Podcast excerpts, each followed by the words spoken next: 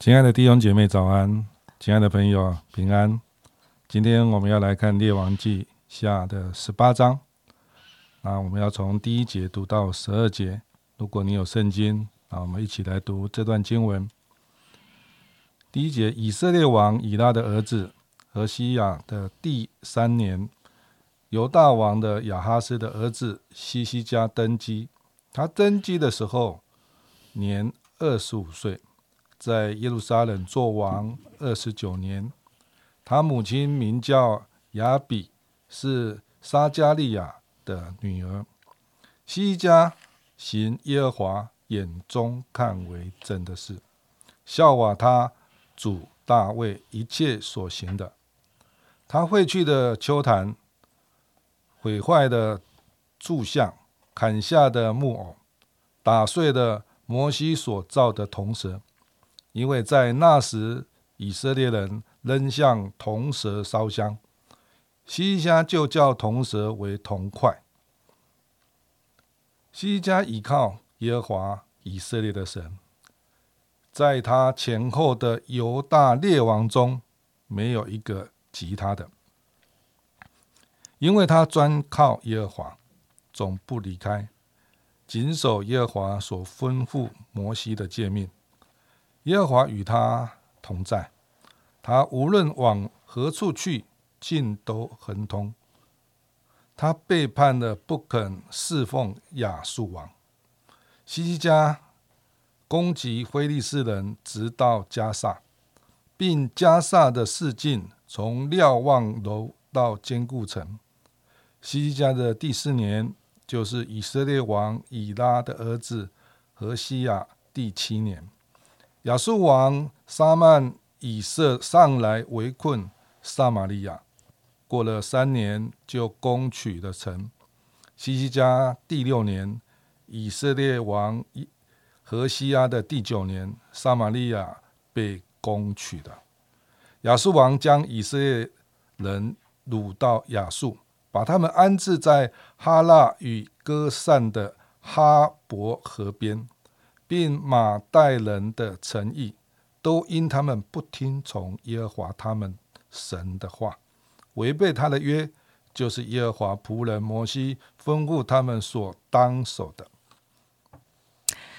好，我不知道今天你听完这段圣经，看完这段圣经，是不是有诶突然有空气的感觉，吸了一口气，终于有一个王是行耶和华眼中看为正的事。犹大王西西家登基了，他做王二十九年，呃，他效法着大卫所行。我想几百年来啊，终于有一个王行神眼中看为正的事，来效法大卫。所以他真的做了蛮多的事的。他清除了信仰上的错误根基，废了丘坛，毁坏了像柱，啊，那打打砍掉了木偶，打碎了摩西所造的铜蛇。你会觉得很奇怪，那时候铜蛇仰望铜蛇就得帮助，对不对？就得救了。呃，但是呢，呃，大家却把这一些形式变成了一个偶像。重点不在于这个铜蛇，重点在于那个信心的仰望。大家仍然在信仰中是没有明白这件事，以至于呃跟着整个世界所流行的各种神明的敬拜、各种偶像的敬拜啊、在这个地方我看到啊、西西家他所做的，我觉得他真的非常非常的勇敢，因为他所做的不是轻轻松松的。当他做这个决定的时候，他冒着一个亡国的生命危险，因为亚述可不会这么轻看你的背叛。当你不再侍奉亚述，而说我要起来敬拜耶和华神的时候，我想他一定会使出很多杀手锏，很大的压力。呃，我在看，当我们依靠看得见的，我们就觉得其实是啊顺利的、美好的、平安的。但是啊，我们很少看见，当我们不能够啊侍奉亚述王的时候呢，我们其实是要付上很大的代价。我们也需要对神有格外的信心，相信神的能力比亚述更大。所以依靠神一直是一个最大的挑战。呃，不是看眼前，而是那一个从心灵深处的相信。所以我在想，在这么多的王，他们都屈就于当时的列群列强，没有办法能够专心来跟随主，而西西家他竟然承受这样的压力啊！承受亚述王，你看后面这一大段，亚述王就开始罚他，罚很多，那种压力很大，而他能够这样子坚持，我觉得他心里面看见了一件事。他看见你听从亚述，听从列强，你其实一样被灭的。刚才钟哥帮我们读了后面的那一段，你看见以色列王的下场，他是臣服于亚述的，他是听从于这个世界的王的。这是一种生存的方式。有时候觉得真是会带来一切的太平跟平安。你只要按时进贡，然后用这样的方式能够来依靠一个列强，然后你就平安了。但是。啊！但是以色列真的平安吗？最后，最后他们亡国。所以我相信西西家心中有很大的感触。他知道与这个世界的王共存，其实并不见得是真正的带来真正的平安。所以我也感受到，我们在属灵生命里面也是有一个很大的挑战。呃，属灵的生命的里面，我们也活在这个世界。呃，我就记得约翰福音十七章，当耶稣离世要为呃要为他的这个羊群祷告，他常常就说：“主啊，求你保守他们，他们不属这世界，他们不属这世界，所以他们会面临到的很多的逼迫。”他说：“弟兄姐妹，不是逼迫你们，其实他们是逼迫这位神，这个世界在逼迫这位神。但是弟兄姐妹，我们活在这个世界里。”我们到底要怎么样来选择？我们所依靠的是什么？是依靠在我环境中最有势力的，在依靠我在我环境中最说话说话最有力量的，他最能够赐给我平安的，他最能赐给我好处的，还是我心里面有一个很大的坚持，就是跟随这位主。所以我在想。每一个时代不同，现在的时代，媒体的时代，我们会花很多时间看 YouTube，我们会看很多时间追剧。呃，我们在办公室里，我们在学校里面，我们在跟别人说话的时候，没有不谈追剧这件事。什么什么样的？最近红的是什么剧？那个剧讲了些什么？呃。有些时候，我们只是想轻松过日子，我们只是想放松，啊生活很累，不花脑力啊，看看这些。我们花其实蛮多时间来亲近这个世界所给我们的。某些时候，你知道吗？你很无形中你接受它的价值，你很无形中你与这个世界是握握手。你在遇到事情的时候，你跟这个世界一样，你也在。寻求谁是你可以依靠的？你会敬拜他，你会臣服于他，你会做他的仆人。到底谁是你的主人？你是谁的孩子？哇，这件事情我觉得蛮重要的。有时候一开始我们也只是觉得，哎呀，哪有那么严肃，哪有那么紧张啊？这个看看电视剧也没有什么。